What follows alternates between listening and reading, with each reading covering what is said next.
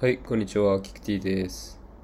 今回は三角筋後部の効率的な鍛え方についてお話ししていきます。で三角筋後部ですね、なかなか、うん、聞かせにくい人いると思うんで、まあ、そういう人はぜひ聞いていただきたいと思います。で、えっ、ー、と、結論ですね、と肩関節の伸展と外旋を同時に行って鍛える方法がおすすめです。ですと、これなんでかっていうと、三角筋後部の作用ですね。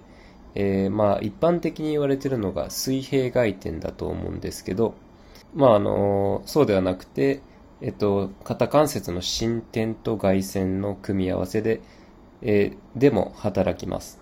まあ、これはあの、体の真横にですね、腕がある状態だとそう働くんですよね。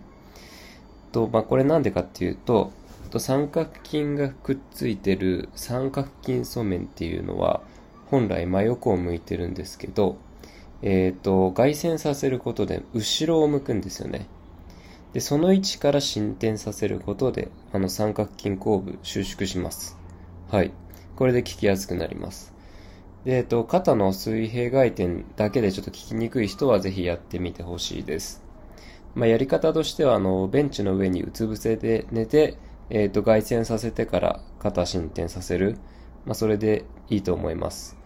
まあ、あと、もしくは、そうですね、立ったままやるなら思いっきり体を前に倒して、で、えっ、ー、と、進展プラス外旋で鍛えてください。